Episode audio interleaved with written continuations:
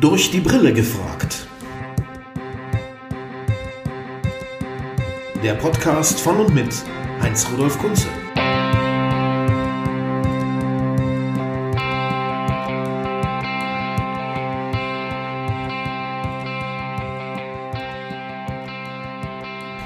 Herzlich willkommen zu einer weiteren Version von Durch die Brille gefragt mit Heinz-Rudolf Kunze und spannenden Gästen. Heute muss ich ein bisschen ausholen, denn der heutige Gast, äh, das ist eine ganz besondere Geschichte, die mich damit verbindet. Man muss gar nicht immer nach Berlin fahren, um mit Weltstars zu sprechen, die in der deutschen Rockmusik tätig sind. Beispiel war Flake. Man kann auch zu Hause bleiben, wenn man Dinge erlebt hat, wie sie mir widerfahren sind. Ich bin 1988 äh, aus Osnabrück kommend äh, in die Region Hannover gezogen, belassen wir es mal dabei.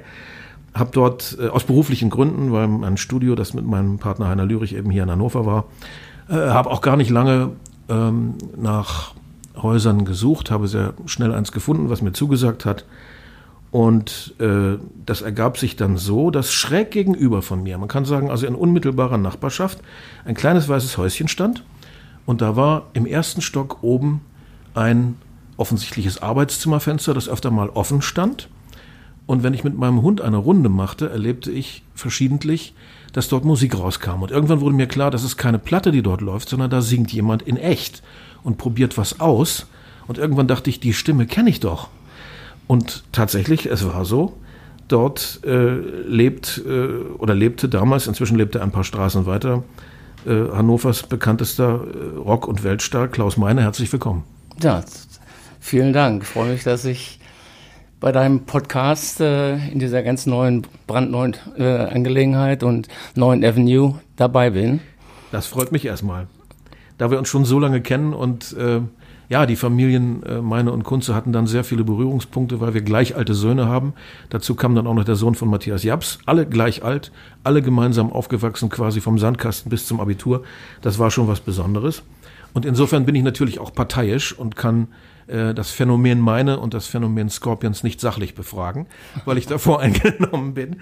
Und äh, ja, auf jeden Fall habe ich heute zum ersten Mal jemand vor mir, nach dem eine Riesenkrabbenspinne benannt ist. Es gibt ein Tier, das heißt Extraordinarius clausmeinei.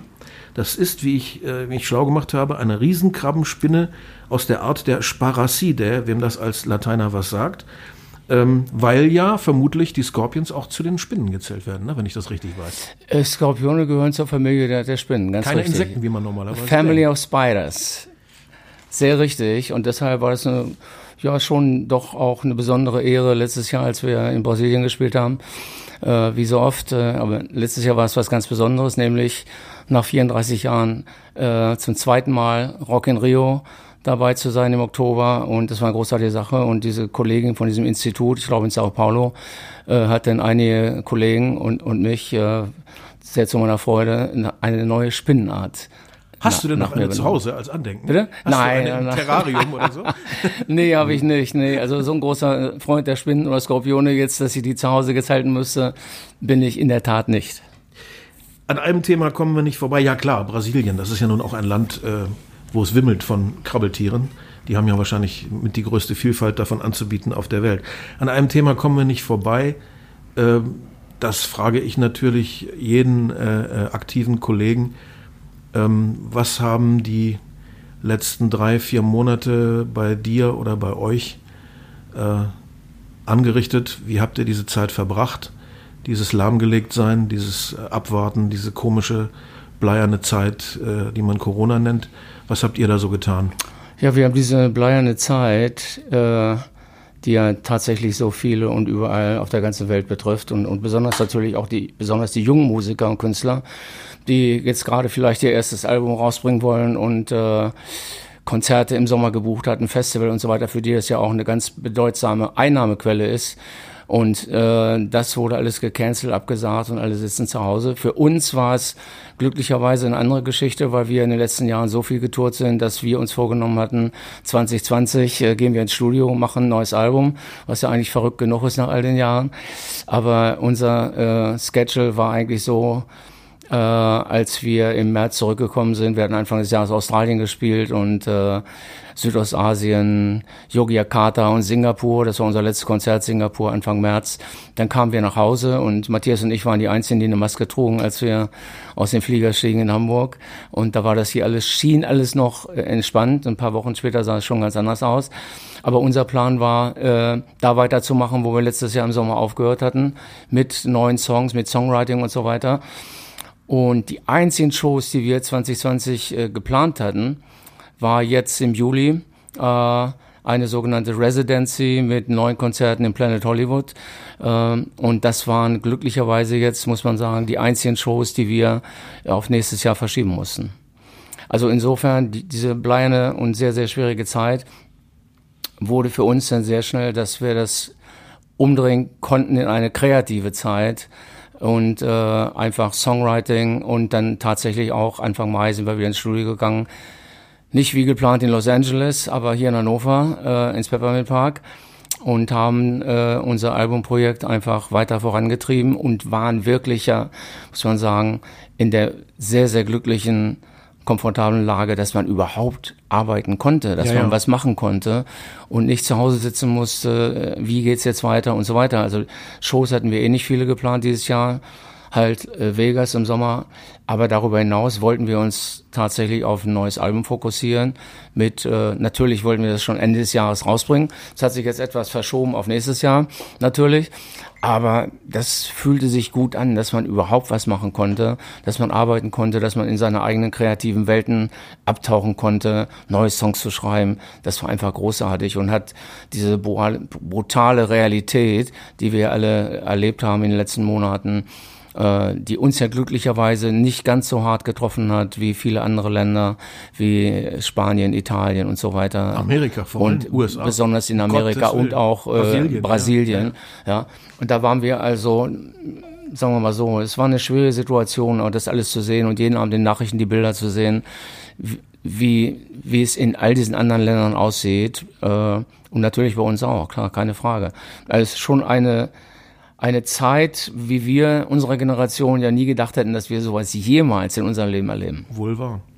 Und was mir im Moment Angst macht, ist, es gibt ja immer mehr nachdenkliche Stimmen, deprimierte Stimmen. Ich will sie nicht zu den äh, Verschwörungstheoretikern rechnen, aber Leute, die sagen, stellt euch mal vor, die Menschen sind ja so vergesslich heutzutage und alles geht ja so schnell. Stellt euch mal vor, die Menschen gewöhnen sich dran dass es nie wieder richtige Konzerte geben wird. Das macht mir richtig Angst, dass die. Leute das irgendwann so als Zustand, als gegeben äh, hinnehmen. Und vor allen Dingen ist ja auch die Frage, wenn mal wieder erlaubt sein wird, viele Menschen irgendwo zu versammeln, ja. ob sie dann noch wirklich hingehen, ob sie sich trauen. Ja, natürlich die Ängste, die da mitschwingen. Und äh, es geht uns ja allen so. Und auch wenn man Kinder hat, wer lässt schon seine Kinder gerne in ein Konzert gehen jetzt in dieser Zeit und sagt, Mama, Papa, ich möchte Künstler XY spielen, ich will da unbedingt hingehen und da sind vielleicht, auch wenn es nur vielleicht nur 5000 Leute sind, statt 18.000, die vielleicht in die Venue reingehen, aber trotzdem würden die Eltern dann sagen, Junge, überleg dir das nochmal oder Tochter, bleib lieber zu Hause. Das ist einfach zu gefährlich in der heutigen Zeit. Ja. Und da ihr nun zu Recht den Ruf weg habt, eine der oder vielleicht sogar die fleißigste Liveband der Welt zu sein. Das hat, glaube ich, kaum jemand so oft gespielt wie ihr auf diesem äh, Globus. Hättet ihr denn überhaupt Lust, unter eingeschränkten Umständen irgendwelche Clubauftritte zu machen?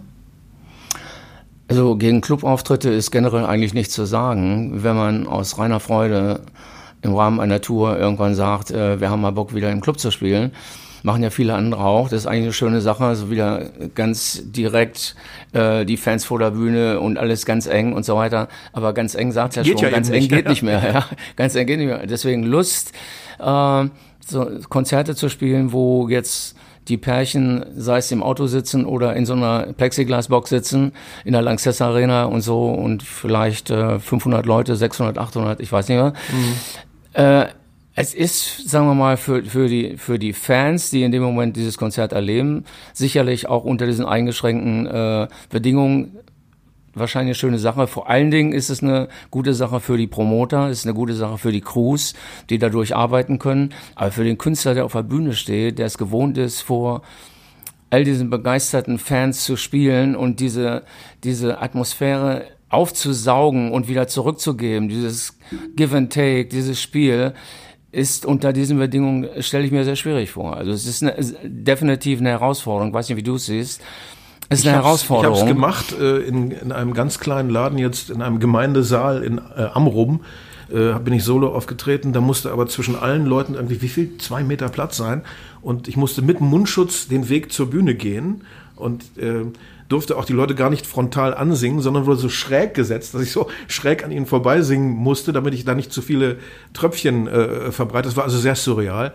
Aber gut, äh, bei einem Solo-Sitzkonzert, wo es sehr aufs Zuhören ankommt, ja. geht das noch. Aber eure Musik ist ja eine sehr physische Angelegenheit. Ja, ja. Ich meine, du das bist ist ja eine körperliche Sache. Du bist ja ein Storyteller. Ja. Du gehst auf die Bühne und erzählst ich erzähl zu deinen Songs. Du genau. hast ja sehr viel zu sagen, sehr viel zu erzählen. Äh, das kenne ich auch von unseren Unplugged-Konzerten, wo ich das ehrlich gesagt auch sehr genossen habe und sehr viel Spaß daran hatte, äh, so ganz relax mal so auf so einen Barhocker zu sitzen und zwischen den Songs Geschichten zu erzählen. Das fand ich eigentlich ganz cool. Aber du hast schon recht, in der Regel machen wir das, das natürlich nicht. Das ist eine sondern wir Sache gehen da raus und geben Gas bewegen. und Power und die Leute toben da vorne und haben Spaß. Ja, und äh, das wird sich also sehr, sehr anders anfühlen. Und dieser Gedanke, was du gerade gesagt hast, dass das vielleicht nie wieder so sein wird, das ist äh, in der Tat ein erschreckender Gedanke. Denn das wäre ja, ja das Ende wir unseres alle. Künstler, Musiker, das ist das, wovon wir leben, Ja. das ist das, wo wir unsere Inspirationen herholen. Da entstehen, entstehen die Songs und ganzen Geschichten, die wir zu erzählen haben. Und wenn das nicht mehr so ist, dass diese Emotion sich nicht mehr transportiert, das stelle ich mir in der Tat sehr, sehr, sehr schwierig vor. Ja, besonders für die folgenden äh, Musikergenerationen. Ich meine, um ganz ehrlich zu sein, wir, wir sind im Spätwinter unserer Karriere. Ja, wenn es morgen vorbei wäre, äh, dann dürften wir nicht, nicht wirklich äh, traurig sein. Aber äh, wir haben eine lange und erfolgreiche Karriere gehabt und haben immer noch sehr viel Spaß, keine Frage. Und natürlich würde es wehtun, wenn das, wenn wir das nie wieder so erleben würden, wie jetzt zuletzt Anfang März in Singapur oder in Australien, wo wir nach so vielen Jahren uns einen sogenannten neuen Markt nochmal erarbeiten. Ja, wir waren zwar schon vor 30 Jahren auch sehr erfolgreich äh, in Australien, aber wir haben nie dort gespielt. Und zum ersten Mal, glaube ich, 2016, dass wir Melbourne gespielt haben. Und äh, das war so cool und äh, hat so ein starkes Feedback, ein positives Feedback von australischen Fans äh, haben wir da dort bekommen, dass äh, wir gesagt haben, okay, wir müssen zurückkommen. Und naja gut, das war auch nicht einfach, war auch mit verschiedenen Ausfällen begleitet, diese, diese Touren, die wir bis jetzt ja gemacht haben. Aber sie waren sehr erfolgreich, haben sehr viel Spaß gemacht. Also, was ich sagen will, auch wenn man vermeintlich schon alles hinter sich hat, es gibt immer noch Themen und Sachen, die einen antreiben und wo die Leidenschaft, einfach rauszugehen, Musik zu machen, Konzerte zu spielen und auch, wie wir es jetzt machen, eben wieder neue Songs zu, zu, zu schreiben, äh, das hat nichts von seiner Faszination verloren über all die Jahre und Jahrzehnte. Es hat sich ja doch bei allen stark dramatisch äh, gedreht. Das werdet ihr auch äh, beobachtet haben, auch wenn ihr immer im äh, Top-Segment des Erfolgs euch bewegt habt in den letzten Jahrzehnten. Der Tonträger hat ja doch leider an Wirkung abgenommen. Und heute machen doch die meisten Musiker CDs, wenn sie überhaupt noch CDs machen, um ihre Touren zu bewerben und nicht umgekehrt. Früher hat man getourt, um die CDs Wir sind schon einen Schritt weiter. Wir schreiben ein neues Album, damit wir neue Songs für die Show haben. Ihr macht gar keine CD mehr, oder wie? Doch, natürlich, ja, ja, klar. Am Ende ist es natürlich auch wieder daraus hinausgelaufen. Aber der Antrieb der ganzen Geschichte, nach all den Jahren jetzt tatsächlich nochmal zu sagen, wir machen ein neues Album und sagen nicht, wir stellen zwei, drei Songs ins Netz und gucken mal, was passiert, sondern äh, tatsächlich so the old-fashioned way, äh, ins Studio zu gehen, äh, mit Produzenten und, und tatsächlich 20, 30 oder wie viele Stücke zu schreiben, neue Songs und nicht zu sagen, äh, wir gucken mal, was wir noch in den Archiven so liegen haben, wie wir es ja auch in den letzten Jahren ja auch gemacht Ja. haben. Aber diesmal war ganz klar, äh, der Kompass war aus, ausgestellt in Richtung keine Fremdkompositionen und jetzt gebt mal Gas und zeigt mal, was ihr noch drauf habt. Bist du denn als alter Hase und langer Musikliebhaber ein Streamer geworden oder bist du nicht eigentlich auch ein Schallplatten- und CD-Sammler? Oder hast du das alles weggeschmissen? Nee, nee, nee, das habe ich nicht weggeschmissen. Ich war jetzt gerade mal, als ich im Studio so ein bisschen, als ein bisschen Zeit dafür war, auch mal so Fotoarchive und sowas zu ordnen und diese ganzen Geschichten, was man ja meistens sonst gerne liegen lässt. Äh, Und all diese ganzen CDs, diese ganzen Stapel, für so einen Moment tauchte der Gedanke auf, da ist natürlich auch viel Zeug dabei, was man sich nie wieder im Leben anhört. Was macht man damit? Irgendwann äh, verschwindet das Zeug eh. Und trotzdem, es würde mir das Herz brechen, jetzt alte CDs Mir und auch, LPs und so weiter einfach jetzt zu entsorgen. Ja. ja, wenn das irgendwann mal entsorgt wird, na gut, dann soll es so sein. Aber jetzt, also Dann sollen das ich- die Kinder machen. ja, ich bringe es, ich bringe es nicht fertig, ne? Aber bin ich ein Streamer geworden? Ich weiß nicht, äh, nicht wirklich. Aber ich, aber die Zeit, dass man, wie, wie wir das ja alle geliebt haben, dass wir in irgendeinen Laden gegangen sind und uns CDs angehört, vielleicht sogar angehört haben, dass sie angespielt wurden. Ja, ja. In, ich meine, die- in den alten Zeiten, da ist man so bei Brinkmann oder so hier in Hannover, äh, ist man in den Laden gegangen und da gab es so eine kleine, so ein kleines äh, Kabäuschen, der wo man reingehen konnte. Der Verkäufer hat, brachte die entsprechende Platte mit. Damals bei mir war es Black Sabbath oder irgend sowas. Ja. Und dann hat der tatsächlich diese Platte aufgelegt und man saß da ganz abgeschirmt in so einem kleinen äh, Plastik. Äh, Häuschen und hat sich erstmal so, na nicht das ganze Album, aber ein Teil angehört, bevor man es dann gekauft hat. Ja, Na klar. das gab es tatsächlich. Das kann man sich ja heute überhaupt nicht mehr vorstellen. Übrigens, weißt du, wer bei Brinkmann in Hannover seinen ersten Job in der Musikbranche hatte? Nee, Siegfried Loch. aber wirklich. Der erste Job, den er hatte, Von war Verkäuf. Verkäufer Ja, ja. bei Brinkmann in Hannover, Ja. bevor er dann äh, weitergegangen ist. Ja, diese Zeit war legendär. Hm. Ich hatte das gleiche in Osnabrück bei, der, bei dem Haus Rohlfink. Äh, da ging man rein in den Keller, so eine Wendeltreppe runter und da war so ein langhaariger Typ, der immer die besten neuen Platten hatte.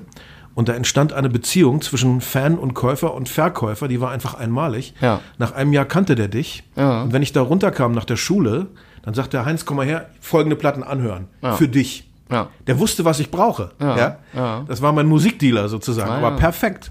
Und Sowas- teilweise war es ja auch nicht einfach, an, an, an, an Platten ranzu, ranzukommen überhaupt, ja. Das waren eben schöne Dialoge, die man führen konnte mit Kennern. Mhm. ja. Und sowas vermisse ich schon sehr. Und das ist heute komplett anders.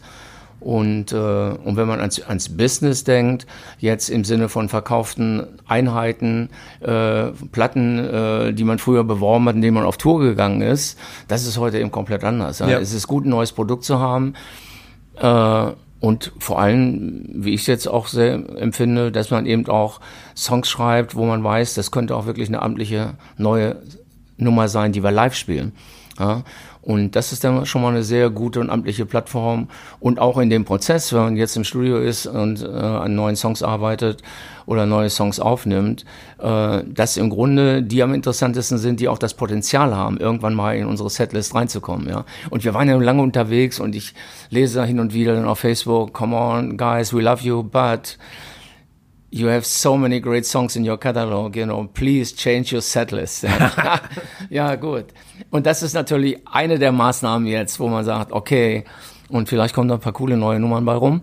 Und das macht natürlich auch Spaß und ist eine Herausforderung nach all den Jahren. Kannst du denn zu dem Album was sagen? Das irgendwie beschreiben, was Äh, da passiert?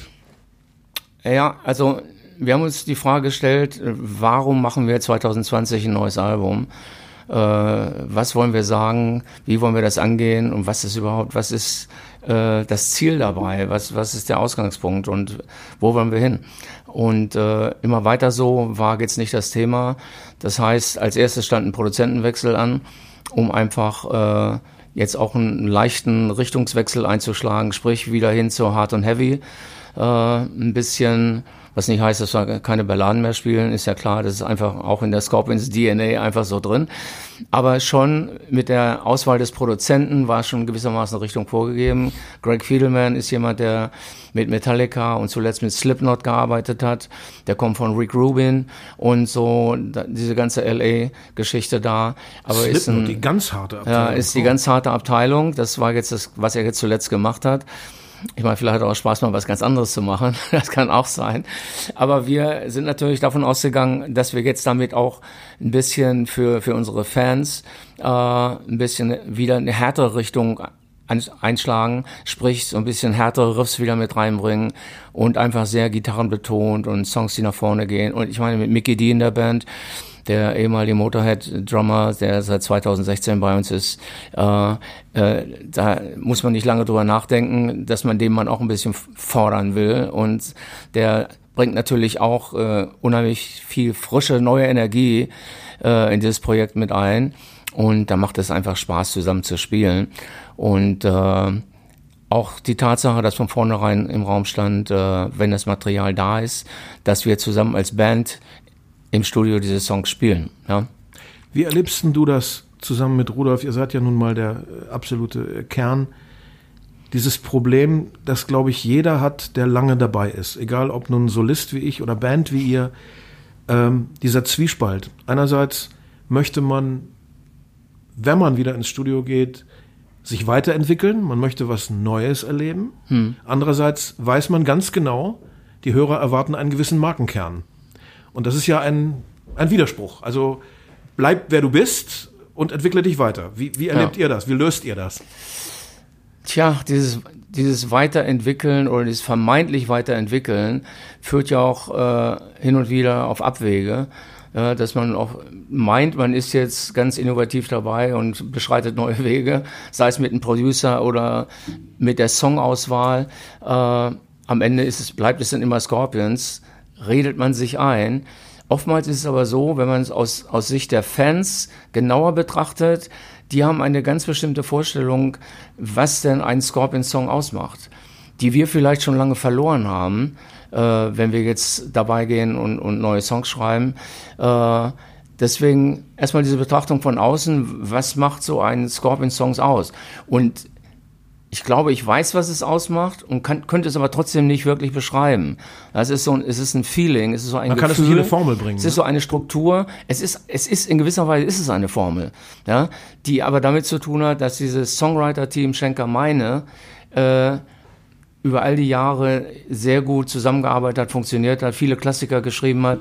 Und in diesem Zusammenspiel ist eine, eine DNA versteckt, da ist eine Formel versteckt, die ist aber sehr äh, schwer äh, zu beschreiben wäre. Also ich könnte jetzt nicht sagen, was es ist. Ich weiß nur, dass es das gibt. Mhm. Und dass die Fans, die wirklich nicht der oberflächliche Hörer, der jetzt auf NDR 2 einen Scorpion-Song hört, äh, sondern die wirklichen Fans, die können das, glaube ich, äh, sogar noch besser benennen, als ich das kann. Und deswegen dieser Formel äh, auf die Spur zu kommen und wieder in diese Richtung zu gehen, das wieder neu zu beleben, wieder neu zu entdecken oder wieder, wieder mit Leben auszufüllen, das ist, glaube ich, der Ansatz bei diesem Album. Ja? Und das ist bei dem, dem Weg, den man weitergeht, äh, wo man sich weiterentwickelt, äh, ist es manchmal auch äh, nicht verkehrt, auch mal drei Schritte zurückzugehen, um wieder zu dem zu finden, was einen ursprünglich so stark gemacht hat. Also du drückst das jetzt sehr freundlich aus. Ich habe damals mhm. Bei dir zu Hause gesessen, weiß ich noch, äh, und habe Face the Heat gehört und fand so Sachen wie Alien Nation sehr mutig. Ja. Weil Abweichung vom Kurs. Ja. Wurde aber von den Fans auch nicht so gutiert. Nee. Jetzt muss ich auch mal provok provokativ fragen, sind Fans manchmal etwas auch zu spießig und geben dem Künstler zu wenig lange Leine? Ja, besonders die Hard- und Heavy-Fraktion ist eigentlich sehr sehr äh, konservativ. Ein, sehr konservativ. Der ganze Erfolg von Wacken, äh, was ja eine wunderbare Geschichte ist, eine wunderbare Erfolgsgeschichte über mehr als 30 Jahre lang. Äh, aber natürlich, äh, diese Fraktionen können es nicht emotional äh, können sie nichts anderes als was in ihr äh, in ihre Struktur reinpasst, was da rausgeht aus dem Bild, haben sie erstmal Probleme mit, ja. Äh, aber ich glaube auch, äh, dass da aber auch Ansätze gibt, dass die Leute, äh, diese Fans, glaube ich, zumindest bei uns auch, auch Sachen entdecken, die sie dann doch, und wenn es vielleicht etwas länger dauert, beim zweiten hinschauen oder hinhören, sie dann doch äh, da einsteigen können und, und das gut finden am Ende, ja. Aber es gibt so einen wertkonservativen äh, Geschichte da, wo die reine äh, Lehre, die reine Lehre, ja. Und das war natürlich und erstaunlich, denn bei so einem Song, den du gerade genannt hast, Alienation, wo wir dann gedacht haben, jetzt sind wir mal richtig auf der Heavy-Seite. Allerdings, dass das, äh, das fand ich ungewöhnlich gar nicht, heavy, gar nicht so gut ankam. Aber vielleicht haben wir uns auch da Face the Heat, das war Bruce Fairbairn äh, in Vancouver. Äh, das war dann auch 92, 93 so ungefähr. Ich weiß nicht mehr genau, es war nach Crazy World. Ja, Album, es war ne? auf jeden Fall, die Stunde hatte gerade geschlagen für, für äh, Alternative Music und Seattle war nicht ganz so weit weg von Vancouver.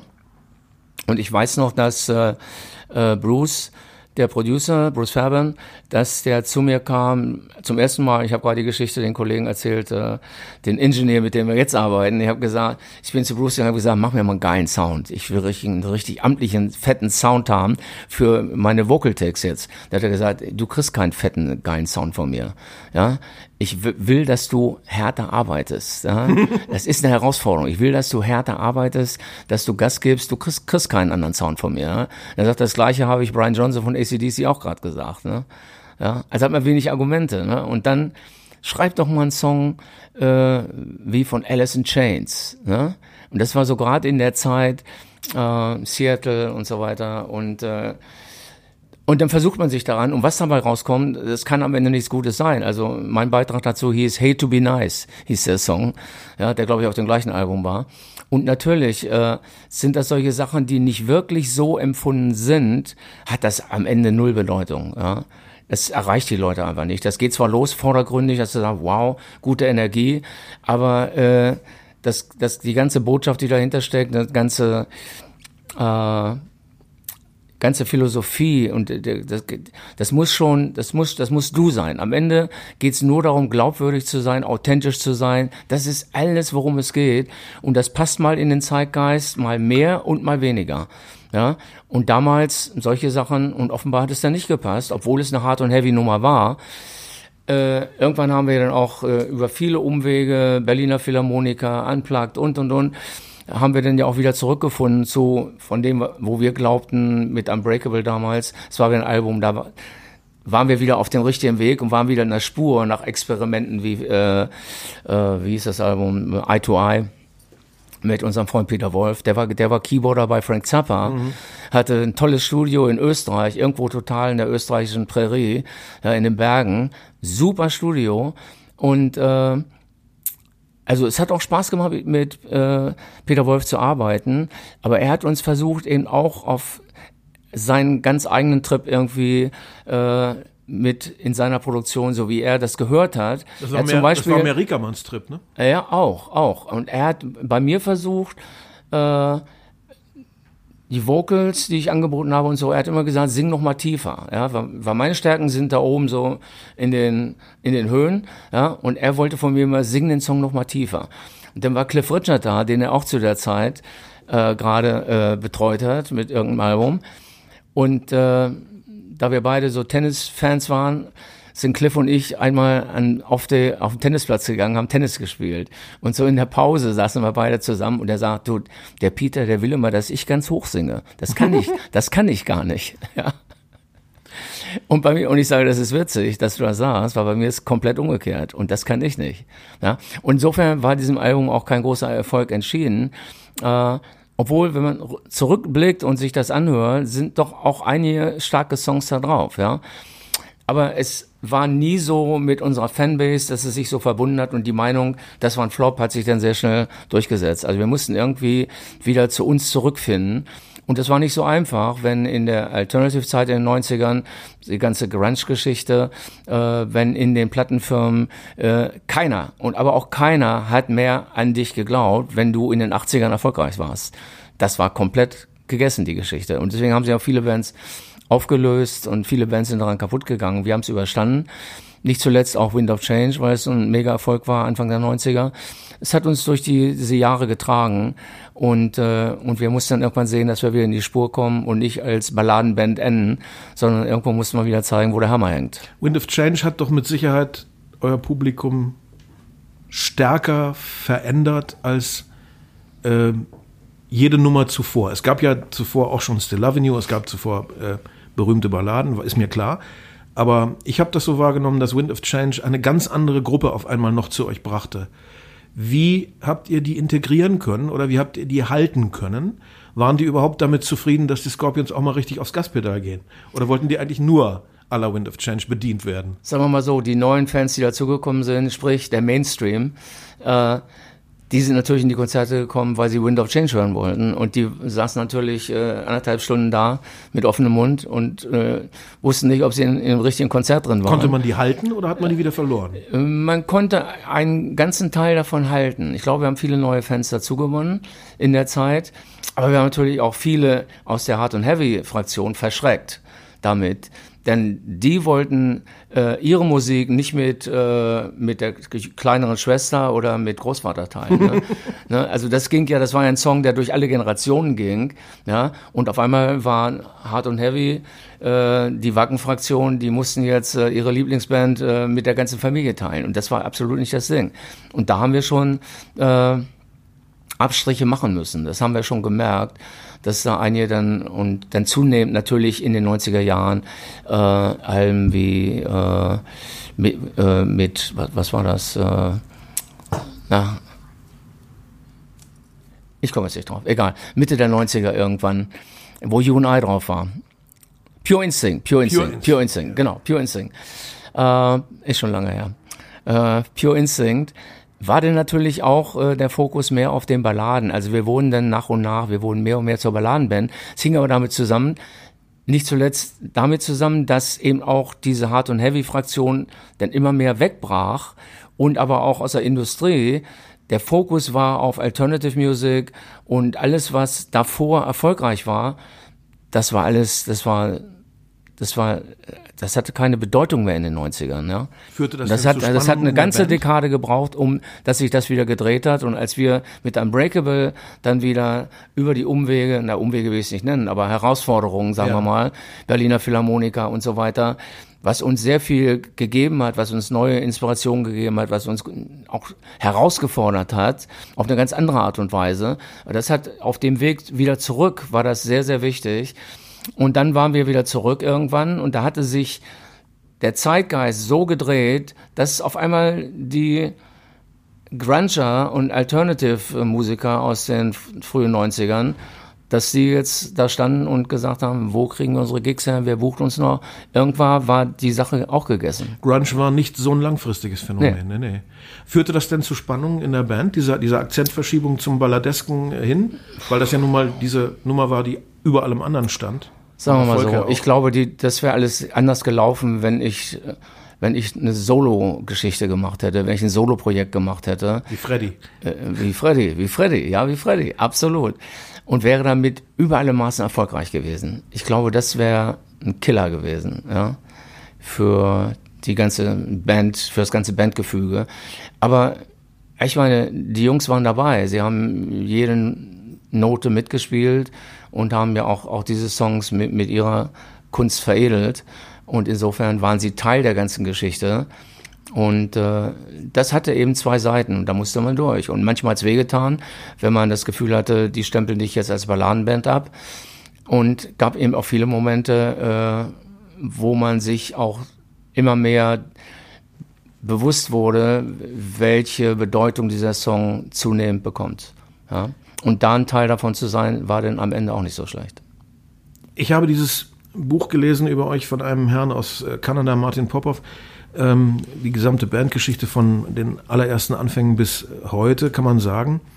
Und darin kommt vor, ich würde sagen, ein normales Maß an internen Spannungen, an internen Streitigkeiten, wie das in jeder Band äh, äh, an der Tagesordnung ist. Ohne das geht es nicht. Man kann nicht immer nur Friede, Freude, Eierkuchen haben. Hm. Auffällig ist an diesem Buch aber, dass ein Thema überhaupt nie vorkommt. Ist das wirklich so? Hat es, hat es nie Spannungen zwischen dir und Rudolf gegeben? Weil davon fällt hier nämlich kein Wort.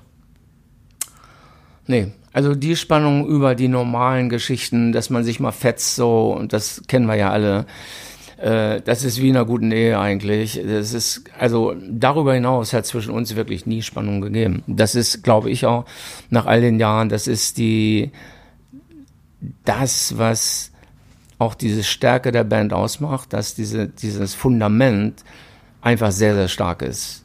Weil das wirklich eine, eine Freundschaft ist äh, aus so vielen Jahren, die auch Momente hatte, wo es Herausforderungen gab, Bewährungsproben und so weiter. Nicht zuletzt, als ich meine Stimme verloren hatte, 82. Und es in der Tat Rudolf war, der gesagt hat, egal was, wir warten auf dich und es wird alles wieder gut am Ende und du, deine Stimme äh, wird wieder klingen wie vorher, vielleicht sogar besser, wer weiß. Auf jeden Fall, wir warten auf dich, wir suchen uns keinen neuen Sänger, auch wenn du das uns jetzt gerade angeboten hast und sagst, ich will den ganzen Laden nicht aufhalten, sucht einen neuen. War eine tolle Zeit bis jetzt, aber ich sehe es nicht, dass ich dieses Album Blackout dass ich das jemals singen kann. Ja, das war absolut meine hundertprozentige Überzeugung und Rules hundertprozentige Überzeugung war, du schaffst das, wenn du an dich glaubst, wir glauben daran und wir stehen hinter dir. Ja? Und das war schon eine starke, ein starker Moment in unserer ganzen Geschichte, der, glaube ich, sehr viel damit zu tun hat, dass es uns heute noch gibt. Dann ist das wirklich, wenn das so ist, ziemlich einmalig, glaube ich, denn ähm, die Spannungen zwischen allen anderen bekannten Schreiberteams auf der Welt sind ja dokumentiert. Ja. Auch, auch, Jagger Richards waren mal jahrelang völlig über Kreuz und ja, es weiß. stand sehr auf der Kippe, ja. ob sie jemals wieder zusammenarbeiten. Lennon McCartney ist bekannt und so weiter, wie sie alle heißen. Das wäre dann wirklich schon mal was sehr Besonderes. Ja, ist es. Also wir haben auch unsere Momente, wo wir uns fetzen, wo wir unterschiedlicher Meinung sind. Aber ich weiß, was du meinst, gerade wenn du Jagger Richards sagst, dann äh, die ja auch jahrelang getrennt waren und auch das ganze äh, Rolling Stones Project ja auch dann brach lag über einen gewissen Zeitraum. Es war fast vorbei, ja. ja. Und Ein ich meine, ich kann mich erinnern, wir haben Jagger damals in Hamburg getroffen, als er sein Soloprojekt äh, vorgestellt hat und äh, da auch so sozusagen auf seinen Solopfaden unterwegs war. Es hat, es ist ja ein gutes Beispiel, äh, was es bringt, am Ende gar nichts. Ja. Und für ihn äh, ein Soloalbum zu machen, weil er Spaß daran hatte. Und ich glaube, er ist eben auch, bei ihm war es mehr dieser Disco-Turn, äh, was er cool fand und wo Keith einfach nichts mehr mit anfangen konnte. Und er wollte unbedingt mal mit Jeff Beck spielen, ja, wobei Keith also, sehr eifersüchtig ja, wurde. Es ist ganz ersichtlich, warum das auseinandergelaufen ist. Bei uns hätte es bei Wind of Change ähnlich sein können, das stimmt. Äh, war es aber nicht. War es aber nicht. Äh, Hast du das mal erwogen, nach Wind of Change abzubiegen und den Freddy zu machen? Also Angebote gab es, natürlich. Ange Angebote gab es und ich weiß auch, dass besonders Rudolf, äh, der über sieben Ecken davon gehört hat, äh, da auch nicht glücklich drüber war. Ja? Aber es war für mich nie wirklich ernsthaft ein Thema, weil dieses Beispiel Rolling Stones vor Augen und viele andere, ich glaube, ich wusste immer, äh, wo mein Platz ist und ich war immer ein Teamplayer. Ja, ich war immer Teamplayer und der Gedanke, dass ich jetzt meinen Namen ganz fett gedruckt auf einem Album oder einer Single sehen muss, war jetzt nicht sehr ausgeprägt, sondern ich wusste immer zu schätzen, was ich an, an der Band habe. Und, äh, und ich wusste auch, glaube ich, immer ganz realistisch einzuschätzen, bei dem Rad, das wir alle gemeinsam gedreht haben, die kurze Zeit, die zwischen all den Touren, Alben, Touren, Alben und so weiter blieb, die war wirklich, was Scorpions betrifft, sehr, sehr begrenzt. Da noch ein Soloalbum einzuschieben, da musste man wirklich schon super Powerkräfte haben, um zu sagen, das mache ich jetzt noch mit links aus der Hand. Und das, um das richtig zu machen, damit es erfolgreich wird, das war mir immer klar, die Zeit hast du gar nicht. Ja. Aber ich hatte, bei mir war es auch nicht wirklich ausgeprägt, dass, dass ich das, dass mein Ego mich dahin getrieben hätte. Ja. Äh, obwohl es Angebote gab, keine Frage. Ja, das hätte dann so enden können wie bei dem berühmten Film, äh, bei der Doku über Genesis, als Phil Collins zurückkommt in den Proberaum zu Genesis und sagt, na Jungs, habt ihr auf mich gewartet? Und die gucken ihn an und sagen, ja, zehn Jahre. Hätte die Band so lange auf dich gewartet? Ich weiß es nicht. Ich glaube, an dem Punkt waren wir halt so erfolgreich weltweit, das dass es, glaube ich, lächerlich gewesen wäre, wenn sie sich einen neuen Sänger gesucht hätten an dem Punkt. Ja. Ne? Ich glaube, das, das wäre, glaube ich, nicht passiert. Sie hätten schon auf mich gewartet, aber es hätte sicherlich nicht äh, zum besseren Feeling in der Gemeinschaft beigetragen. Ne? Nein, äh, ohne das vertiefen zu wollen, die einzige wirkliche Krise, die wir hatten, die hieß Franzis Buchholz. Das muss man nach all den Jahren ganz deutlich sagen. Wenn es eine Krise gab, wenn es wirklich Krieg gab, dann war das die Situation mit Franzis Buchholz. Ist die denn beigelegt oder? Ja, was heißt, was heißt beigelegt? Also Beigelegt würde ja würde bedeuten, wenn man sich trifft, dass man sich die Hand schüttelt und ja, sagt, genau. das ist, hat sich nicht ergeben oder mhm. ist bis heute nicht der Fall. Ne? Also das ist aber auch eine Wunde, die in dieser Band aber drin ist auch, weil wenn ein Bandmitglied sich nicht für die Band entscheidet, sondern für seinen Steuerberater, äh, dann ist das schon, glaube ich, kann man kann sich glaube ich jeder nachvollziehen, äh, wie wie das schmerzt, ja und äh, das war damals so. Ist da zumindest die, die juristische Seite ausgestanden oder? Äh? Ja, ja, ja, natürlich. Das ist das ist äh, alles lange her und Vergangenheit. Aber die die emotionale Seite, ja. äh, die hat äh, wirklich, äh, also wenn du schon ansprichst, äh, gab es jemals richtig Theater und Ärger in der Band, denn das war Krieg. Ja, und das war wirklich eine ganz üble Geschichte, äh, die uns lange beschäftigt hat und äh, die auch eine tiefe, tiefe Wunde hinterlassen hat. Ja. Ich möchte unbedingt noch eines wissen, das frage ich jeden, den ich vor die Flinte kriege und der mit Musik zu tun hat. Mich interessieren immer ganz besonders stark die allerersten Anfänge. Mhm. Also als du ein Schuljunge warst, was war das Erste, was dich an Musik fasziniert hat? Wie bist du auf den Gedanken gekommen, anders gesagt, dass Musik was für dich ist, dass du das machen willst? Wer hat dich da so gekickt? Welche Einflüsse waren das in dem doch ziemlich tristen Deutschland mhm. der End 50er, Anfang 60er Jahre? Äh, was war da das große Erinnerst du dich an den Song uh, He's Got the Whole World in His Hands? Das war so eine Art Gospel, ne? Ja. Laurie Uh, London, glaube ich. Laurie London, sagt er das was? Ja, in his hands, he's got the whole world. Gibt es wahrscheinlich auch aus Skiffle, nehme ich an. Ja, ja, ja. Und das war 1958, da war ich zehn Jahre alt, war das ein großer Hit in Deutschland. Ja. Laurie London hieß er, glaube ich. Ja, hat dann irgendwann seine Karriere aufgegeben. Und wie war es dann mit, mit Elvis und Jerry Lee Lewis und so? War es überhaupt schon in Deutschland angekommen? Natürlich, Elvis war 57 äh, äh, Jerry, äh, nicht Jerry Lewis, äh, äh, Little Richard, mhm. Lucille und diese ganzen Songs. Und das, das, kam auch ohne Verzögerung in Deutschland an? Äh, ja, also ich hatte meine Cousine, die war ein paar Jahre älter als ich, die kriegte immer Platten von ihrem etwas älteren Freund geschenkt. Und äh, wenn ich dahin, wenn wir meine Oma besucht haben, dann war meine Cousine war auch in der Nähe und die hatte so einen coolen Plattenwechsler, weißt du, so zehn Platten, ja, ja, ja. zehn Singles, die da so runterfielen. Und die hatte schon diese ganzen coolen Sachen. Also da lief auch Ted Herold und Peter Kraus in der Zeit, hm, diese natürlich. Sachen. Äh, alles Deut deutscher Schlager und die Älteren, die hörten dann Tanzen mit mir in den Morgen oder Wir wollen niemals auseinandergehen und diese ganzen ja, Schlager die aus Landschaft dieser war Zeit. von Vico Toriani und Peter ja, Alexander, machen wir genau. uns nichts vor. Ja, ja, genau. Und das war das, was unsere Eltern gehört haben. Ja, ja. Ja, die da natürlich nach dem Krieg äh, heile Welt und das war die Musik, die die in Deutschland erfolgreich war. Und dann auf einmal hast du Little Richard gehört, ja, Bi Babylona, bam, boom kein Wort verstanden, habe ich gerade neulich in einem Interview mit amerikanischem Radio gesagt. Kein Wort verstanden. Da hat der, sagte der Kollege. Das heißt ja auch nichts. Nee, das heißt auch nicht. Da, da habe ich den, den, amerikanischen Kollegen gefragt in dem Radiointerview und gesagt, hast, hast du das denn wenigstens verstanden? Ne? Ich habe es nicht verstanden. Und dann sagt er, ich habe es auch nicht verstanden. Das klang für mich wie Deutsch, hat er gesagt.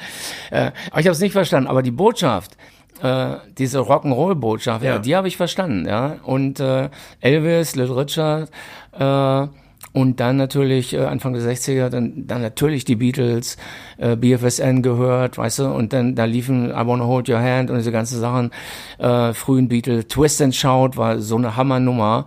Äh, und ich mit meiner glockenhellen Stimme habe alles gegeben, um meine Stimme irgendwie zu trashen, damit die so ein bisschen auch nur annähernd so wie, wie John Lennon klang. Ja. ja. Und das war äh, dann Anfang der 60er die Zeit, wo man auch äh, schon mal so ein bisschen geguckt hat, so Kumpels und Freunde, die auch schon mal eine Gitarre aus, ausgepackt haben und, und in ihren Partykeller am Wochenende Musik gemacht haben. War gleich klar, dass du äh, Sänger werden wolltest oder was? Das war mir immer klar. Also nachdem ich irgendwann so mit zehn Jahren oder, oder auch schon davor so bei irgendwelchen Familienfeierlichkeiten, äh, da war meine Bühne war ein kleiner Stuhl und irgendwie zur angemessenen Stunde dann sagte mein Onkel, äh, der Schlachtermeister war, so ein ganz derber Typ eigentlich, ja. Und mein, der andere Onkel Bernhard, der war Fernfahrer, den habe ich über alles geliebt, weil er mich manchmal auch mitgenommen hat, so auf seinen Touren durch Deutschland und äh, das war für mich großes Abenteuer. Aber der Schlachtermeister, der hat dann äh, schon mal ein, ein Fünf-Mark-Stück rausgezogen und hat gesagt, Klaus, wenn du jetzt Ave Maria singst, hier. Also wurde ich schon früh sozusagen eingekauft. Früh korrumpiert. Hier. Korrumpiert, früh korrumpiert. Äh, auch vielleicht hat er mir den Fünfer auch hinterher gegeben, ich weiß es nicht. Auf jeden Fall bin ich mit sehr begeistert auf den Stuhl gestiegen und habe Ave Maria gesungen, ja. Und da war ich der Wirkung meiner Stimme schon sehr bewusst. Also das war schon in sehr jungen Jahren, dass ich wusste, ich weiß nicht, was ich singe und in welche Richtung das geht, aber dass ich singe, das wusste ich schon immer. Weißt du noch, äh, welches die erste Schallplatte war, die du vom eigenen Geld gekauft hast? My Bonnie. My Bonnie Fly Tony Sheridan, Over the Ocean. Beatles, ja, ah, ja. ja. Ja, da war ein kleiner Laden auf dem Ingolstadt-Damm, wir haben in der Nordstadt gewohnt, in Hannover, und da war ein kleiner Laden in Ingolstadt-Damm. Und da habe ich mir äh, diese Single gekauft und fand die hammermäßig. Ich wusste natürlich, ich hatte keine Ahnung, dass eigentlich die Beatles auf diesen Song spielen. Ja, ja. Die waren ja damals in Hamburg ins Studio gegangen. Tony Sheridan war großer Star im Starclub und die Beatles waren äh, junge Anfängerband, die aus Liverpool kamen. Die sind dann aber sozusagen als Begleitband für Tony Sheridan mit ihm ins Studio gegangen und haben diesen Single aufgenommen und die fand ich hammermäßig. Auf der Rückseite war Ain't She Sweet. Ja. ja. Auch ein cooler Track. Und das fand ich schon hammermäßig. Also meine Begeisterung, Platten zu kaufen, ab da war, war Anfang der 60er äh, kein Halten mehr. Ansonsten die Zeit davor hat das meine Cousine besorgt, meine liebe Cousine Vera, die immer diese coolen Platten hatte, äh, diesen coolen Labeln und so weiter, ne? Columbia oder was das war, ich weiß nicht mehr. Und aber das, das hatte schon eine große Anziehungskraft auf mich. Wie hast du denn diese Zeit erlebt, als es um euch herum, ihr wart noch Amateure, ihr habt noch keinen Plattenvertrag gehabt, so dann langsam losging mit der deutschen Beatmusik, also die Zeit bis Krautrock, sage ich mal. Weil erst, erst bei Krautrock gab es ja sowas wie eine gewisse deutsche Identität in der Rockmusik. Da Ja. kannte man euch ja noch gar nicht als Krautrock äh, die ersten Triumphe feierte. Wie hast du das erlebt? Fühltet ihr euch, fühltest du dich einsam auf weiter Flur in Deutschland oder gab es da irgendwie Kollegen, die du ernst nehmen konntest oder wie hast du das gesehen? Also sagen wir mal so, die, Die die, 60er die Bands, die schon eine Generation weiter waren, das waren die Rattles, das waren die Lords, die haben schon in Hamburg im Starclub gespielt. Aber mit Verlaub, fandest du das gut? Fandest du das Nein, gut? nein, nein. Also Egal, ich, ob, ich nämlich egal ob ich das gut fand, egal ob ich das gut fand, aber, aber, aber die hatten einen gewissen Status. Ja. Und das war eine Generation vor uns. Die waren schon ein Stückchen weiter. Die waren schon im Fernsehen zu sehen. Die waren im B-Club zu sehen. Äh, die haben, äh, sagen wir mal, in den angesagten Läden gespielt. In Hannover gab es einen Club, der hieß Savoy. Da haben die Rattles gespielt. Das war für uns als totale Frischlinge, im, hier am Steintor im Savoy zu spielen. Das war ein mega Gig. Und insofern haben wir geguckt, wenn die das machen, wir waren sozusagen auf dem Weg Ja. und haben natürlich in den Freizeitheimen, in den Jugendheimen und dann darüber hinaus in, in die Clubs in und um Hannover herum unsere ersten Erfahrungen gesammelt. Und das war eine, eine sehr gute Schule, wo wir alle Spaß hatten. Ich mit meiner Band The Mushrooms, Rudolf mit den Scorpions ab 1965.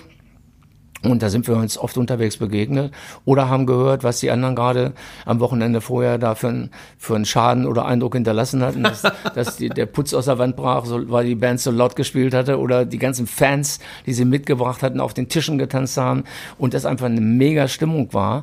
Und man hat sich gegenseitig beobachtet und wir waren beileibe nicht die Einzigen. Also die Mushroom Scorpions, dann gab's Eloy, dann gab's Jane und Auch alle schon so alt? viele Bands, die in der Zeit so Mitte, zweite Hälfte der 60er dann angefangen haben äh, zu, zu spielen auf, auf diesen Club, auf diesen Club, auf der Clubebene, ja. Und das war ein, eine enorm gute Schule. Und wenn man da mal einen Gig rangezogen hatte, die Scorpions haben Jaguar Club Herford gespielt zum Beispiel, äh, noch weit vor, lange vor meiner Zeit. Oder, oder, ich weiß nicht, wir waren in Sievershausen, waren da sowas, die Hausband hier, nicht weit von hier, 30 Kilometer von Hannover, auf dem Dorf und unser Manager saß an der Kasse, eine Mark Eintritt, eine D-Mark Eintritt, ja. Und dann äh, haben wir davon das Spritgeld am Ende finanziert für den ganzen Trip da. Und die Fans sind mit ihren Privatfahrzeugen, einer ist Schlagzeug mitgenommen, der andere die sogenannten Gesangsboxen, so hieß das damals, ja. Ja. Und ein Rodi, so was wie ein Rodi oder sowas gab's ja damals nicht, das haben wir alles selbst gemacht. Und die Begeisterung, auf der Bühne zu stehen, Musik zu machen und natürlich äh, alles die Coverversionen unserer Helden nachzuspielen. Äh, und da hatten wir ein großes Programm von Who über Kings bis hin manchmal Beatles, manchmal Stones und so. Aber da waren, ich habe immer diese Who-Sachen habe ich besonders geliebt. Äh, It's a Legal Matter Baby zum Beispiel und solche Sachen. Es war nicht unbedingt so, äh, My Generation musste es nicht unbedingt sein, weil das jeder kannte, sondern wir haben uns dann mehr die B-Seiten ausgesucht und die haben äh, uns einen guten Set aufgebaut. Und Shadows haben wir gespielt mit Mushrooms äh, Apache, Apache und so diese ganzen Songs, dieser Instrumentalband Shadows, wer sie noch kennt. Großartige Band. Na klar. Das war ja auch Begleitband von, von Cliff Richard eine Zeit, Cliff Richard eine Zeit lang. Und äh, da hatten wir ein Set im, ein, ein kleines Shadow-Set im, im ganzen Programm, wo ich mir dann auch die Gitarre geschnappt habe und mitgespielt, ähnlich wie heute, wenn ich Coast to Coast mitspiele. Also ich habe es schon immer sehr genossen, auch so als Sideman, so ein bisschen hinten zu stehen und Gitarre zu spielen und mal ja, es kann mal jemand anderes der Frontman sein, ja. Und das hat mir immer viel Spaß gemacht damals. Das kann man aber nur machen, wenn man sich der Frontmann-Rolle ganz sicher ist. Das Nur dann kann macht man das nur richtig Spaß. machen. Ja, genau. Da hast du vollkommen recht. Und der Frontman-Rolle war ich mir aber sowas von sicher, gar keine Frage. Das, das war ganz klar. Und deswegen hat es ja auch nicht lange gedauert, bis Rudolf irgendwann äh, gehört hat, Mushrooms, und äh, er hat sich die Band dann irgendwann auch mal angehört. Und dann, äh, als ich von der Bundeswehr kam, das Kapitel lag ja auch noch dazwischen, bin ich dann mit seinem Bruder zusammengekommen. Michael, der war 15, 16 und war damals schon, äh, hatte seine Erfahrung schon in der jüngsten Bands Deutschland gesammelt. Äh, The Cry hießen die, glaube ich. Und äh, Rudolf hat gesagt, also ich bringe dich mit, mir, mit meinem Bruder zusammen, aber du musst bei meinem Vater vorsprechen, weil mein Vater ist, glaube ich, nicht so erfreut über die Idee, dass Michael in der Band spielt. Ne? Mhm. Und so bin ich also nach, nach Saarstedt zu Vater Schenker und musste so vorstellig werden, so als sozusagen als Autorität. ja, ich kam ja schließlich gerade von der Bundeswehr, also als Autorität. Ah, verstehe. Als Mit Autorität, ja, ja, genau, als Autorität musste ich da vorsprechen, dass Michael mit mir äh, eine Band äh, machen könnte. Und Bruder Rudolf hat natürlich, gut, der große Bruder Rudolf, hat natürlich geschaut, dass da alles auf, auf, ins richtige Gleis kommt und hat, hat Fotos gemacht von der Band, hat so ein bisschen so eine Schrippen gezogen, hat Gigs mit besorgt und so weiter. Ne? Und das war im Grunde der, die Phase, und da haben wir dann schon mal in Berlin gespielt, in Kreuzberg in der Dachluke und in Hamburg im Grünspan. Da hatten wir schon richtig amtliche Gigs. Das ging dann weit über den Hannover Rahmen hinaus. Und wir haben natürlich äh, äh, Led Zeppelin gespielt, wir haben Taste gespielt, Rory Gallagher und solche Sachen. Und Michael war einfach ein begnadeter junger Gitarrist. Das auf jeden ja, Fall. Und das war mit 14, 15, das war schon ganz deutlich. Und hat unheimlich Spaß gemacht. Und sein Bruder Rudolf hat das natürlich irgendwann, als wir im Freizeit am Fahrenwald Raum an Raum geprobt haben, einmal die Scorpions, einmal Copernicus, so hieß die Band, mit Michael. Und dann hatte der Gitarrist äh, von Scorpions hatte Probleme irgendwann, der auch schon so ein bisschen drogenmäßig unterwegs war. Und auf jeden Fall stand da die Trennung an, so dass Rudolf dann, als wir Silvester 69, 70 in Langelsheim im B-Club gespielt haben zusammen, also Copernicus im Vorprogramm der Scorpions, da waren die Würfel gefallen, dass äh, Michael zu den Scorpions kommen sollte. Und da die Scorpions keinen wirklichen Sänger hatten, bis dahin hatte sich Rudolf äh, sozusagen mit Rücken zum Publikum teilweise äh, als Sänger und auch zusammen mit Wolfgang Johnny, den Drummer damals, die haben beide so den Vocalpart übernommen. Aber sie wussten, dass sie an der Stelle einen richtigen Sänger brauchten und deswegen sind Michael und ich dann zu den Scorpions gewechselt. Kann man sagen, ich habe den Eindruck, durch all das, was du erzählst, und ich habe den auch selber gewonnen, ohne das jetzt äh, gewusst zu haben, was du jetzt so erzählst, ähm, ist eine etwas pointierte These, aber kann man sagen, Hamburg war immer schon früher die Stadt der Musikindustrie. Ja. Aber die Szene, die Bandszene war in Hannover fast lebendiger. Kann man das sagen? Kann man sagen. Ja, kann man sagen. Ich habe den Eindruck, in Hannover gab es mehr Bands als in Hamburg. Kurz das gesagt. stimmt, aber die Hamburger Szene war sehr viel prominenter. Ja, gut. War sehr viel prominenter mit Lindenberg. Aber in der Breite nicht so aufgestellt Mit Westernhagen und wer alles unterwegs war. Äh, natürlich, weil die Medien alle vor der Haustür saßen. Ja, klar. Ja, und in Hannover Hannover war, war äh, Musikbusiness Hinterland. Ja. Ja, wir hatten das Talent. Wir hatten die talentierten Künstler und Musiker. Hier war eine Menge los. Die da, hier war eine ja. Menge los und äh, das hat uns ja auch gegenseitig auch befruchtet, weil man wusste, am Wochenende hatten Jane gespielt und dann kam man in irgendeinen Club XY und nächstes Wochenende waren wir da. Dann wussten wir, mein lieber Mann, das ist eine starke Band. Die haben hier wirklich einen amtlichen Gig gespielt letzte Woche und jetzt müssen wir mal richtig Gas geben hier. Ne? Also das war schon eine, eine sehr starke Szene, die sich gegenseitig befruchtet hat. Aber die Medien waren in Hamburg und nicht in Hannover. Ja, ja das ist klar. Ja? Und deswegen waren die, hatten die alle einen großen Vorteil, weil über die wurde berichtet, ständig in den Medien, wo bei uns hier noch total tote Hose war ja, von der Seite. Zwei Personalfragen habe ich noch. Ist es richtig, dass ihr mal mit einem Schlagzeuger gespielt habt, der Werner Löhr heißt? Ja, das ist richtig. Ja. In welcher Phase war das? Das Den war kurz bevor wir äh, Lonesome Crow aufgenommen haben. Äh, kurz davor oder kurz danach. Es, es mag sogar sein, dass es kurz danach war, äh, denn es gibt ja Fotos aus der Session. Ich glaube, Werner ist sogar ist er auf dem Foto bei Lonesome Crow mit drauf? Ich bin jetzt nicht ganz sicher. Ich weiß nur, in der Zeit gab es Autogrammkarten. Ja. So diese ersten Autogrammkarten, da war Werner Löhr mit drauf. Ich glaube, es war so, dass äh, Wolfgang Johnny hatte das Album mit eingespielt. Wir haben damals äh, das ganze sogenannte Management alles selbst gemacht. Sprich, die Gigs, die wir uns besorgt haben, all das, das lief alles weitestgehend bei Rudolf über den Tisch. Und äh, das war alles sehr, sehr abenteuerlich, auch nach den Aufnahmen mit Conny Plank in Hamburg für ja. das erste Album. Und ich glaube, äh, Werner Löhr kam dazu, als Wolfgang Johnny gesagt hat, diese ganzen Gigs und all das, das wird mir zu viel. Äh, er hatte Familie und er hatte einen gut bezahlten Job bei Caterpillar und er wollte jetzt sich darauf fokussieren und wollte jetzt diese ganze Tingelei über die Wochenenden und so weiter. Äh, er hat auch nicht unbedingt in dem Moment daran geglaubt, dass das jetzt eine große Karriere werden könnte, sondern er hat, er hat auf die Sicherheit gesetzt. Ja. Wobei wir alle das große Fragezeichen hinter uns an der Wand das war unsere Philosophie und wir haben daran geglaubt, dass es weitergeht, obwohl es in der Zeit besonders äh, in den frühen 70ern sehr, sehr schwer war. Und Wolfgang äh, Löhr äh, kam dann dazu und war auch ein super Drummer, der gut in die Band gepasst hat, äh, wo wir eine ganze Zeit zusammengespielt haben. Und dann, ab da wurde, glaube ich, die, die Drummer-Geschichte die endlose Geschichte, weil wir so viele verschiedene Drummer hatten, dass ich in der, in der Rückschau gar nicht mehr sagen kann, wer da wann gespielt hat. Äh, aber es gab da wirklich verrückte Geschichten. Der eine äh, Helmut Eisenhut, hat dann mit uns gespielt in den frühen 70ern. Äh, da sind wir in, in, haben wir in Bielefeld gespielt in einem Club. Und ich habe mich ziemlich heftig verletzt, war ein Sprung von der Bühne und habe mir so einen richtigen zweiten Scheitel gezogen am Kopf, musste direkt von der Bühne ins Krankenhaus, bin von wie so ein toter Vogel von der Bühne oh gefallen, oh ja, und alle anderen waren schon in der Garderobe. Und die Leute standen neben und über mir und haben gesagt, super geile Nummer, ja, Applaus, Applaus für Klaus, aber es war, ich lag in meinem Blut und musste direkt ins Krankenhaus und genäht werden. Und äh, dieser verrückte Drama, Helmut Eisenhut, äh, auf dem Weg nach Hause ist er denn noch gefahren und ich saß mit einem extrems Kopfverband auf dem Beifahrersitz, ja, so wie man sich einen Kopfverband vorstellt, ja. Und er ist teilweise über die Bürgersteige gefahren, weil er nicht mehr ganz bei sich war. Oh, oh. Und dass ich dann gesagt habe, Helmut, fahr mal rechts ran. Ich glaube, den Weg nach Hause, das mache ich selber. ja. Eine letzte Frage, dann bist du erlöst. Ähm, und die stelle ich wirklich aus äh, langjähriger persönlicher Neugier.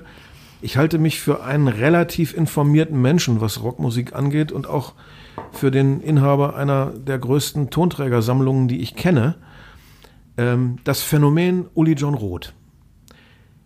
Ich stoße immer wieder im Raum Hannover, in dem ganzen Scorpions-Umfeld, bei allen, die euch kennen, die mit euch mal zu tun hatten, äh, voller Ehrerbietung auf diesen Namen. Und für mich ist dieser Mann, ich muss es gestehen, ein Phänomen, ein, ein Fragezeichen, ein, ein, ein, ein Schämen, weil ich noch nie in einem Schallplattenladen eine Schallplatte von Uli Roth gesehen habe, mhm. weil ich noch nie im Melody Maker, im New Musical Express oder in Uncut oder in den Zeitungen, die ich lese, einen Artikel über diesen Mann gelesen habe, weil ich noch nie im Radio ein Lied von ihm gehört habe und weil ich ihn noch nie im Fernsehen gesehen habe. Aber alle, die ich kenne, die mit den Scorpions irgendwas zu tun haben, ja. sagen, dieser Mann ist ein Gitarrengott. Was ist denn da los, dass den auch ein hochinteressierter Rockhörer wie ich nicht kennt? Ja, Was ist da sich, passiert? Du solltest dich mal mit dem Scorpions Backkatalog beschäftigen. In den 70er Jahren, wo Uli gespielt hat. Das weiß ich ja, dass er bei euch gespielt hat. Aber ja. ansonsten ist er ja. mir nie wieder aber da sind natürlich in der Zeit in Songs entstanden. Uli war auch, sagen wir mal, ein wirklich genialer Songwriter. Ja.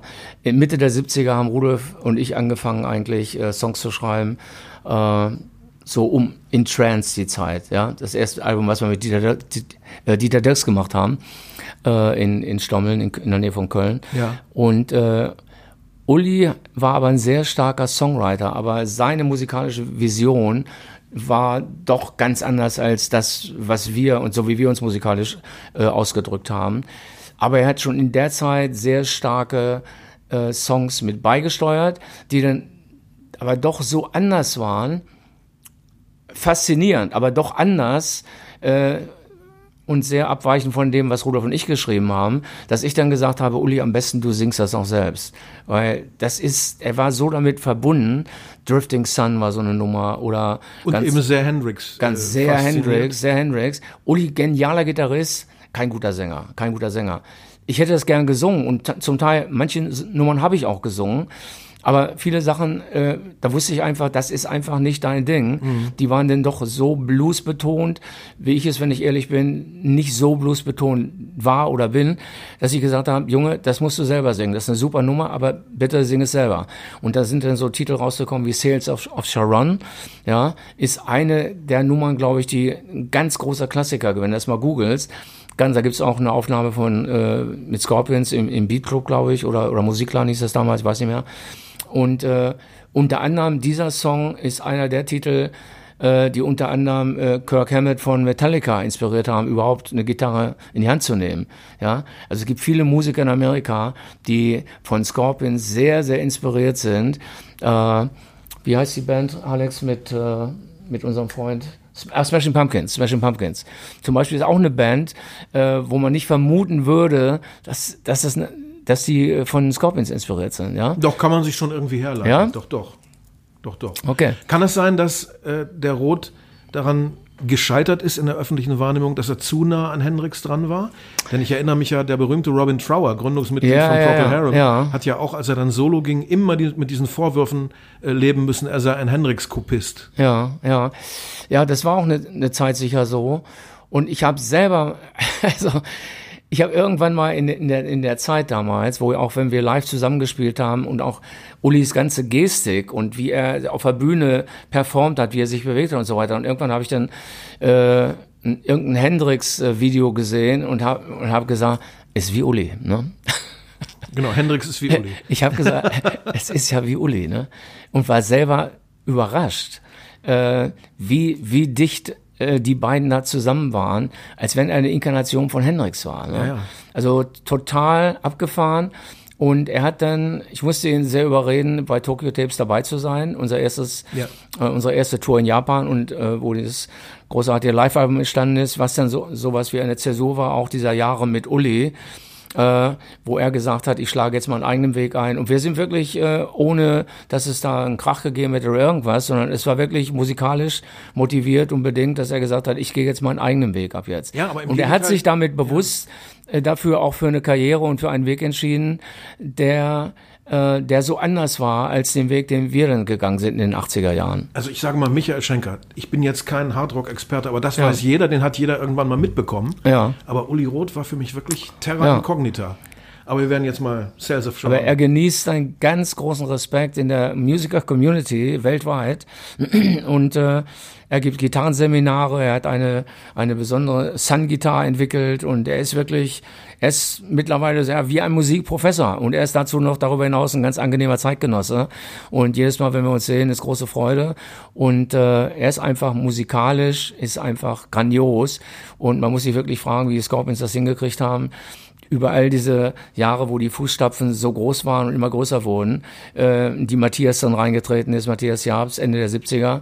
Das war keine einfache Sache nach äh, Michael Schenker und Uli, Uli John Roth.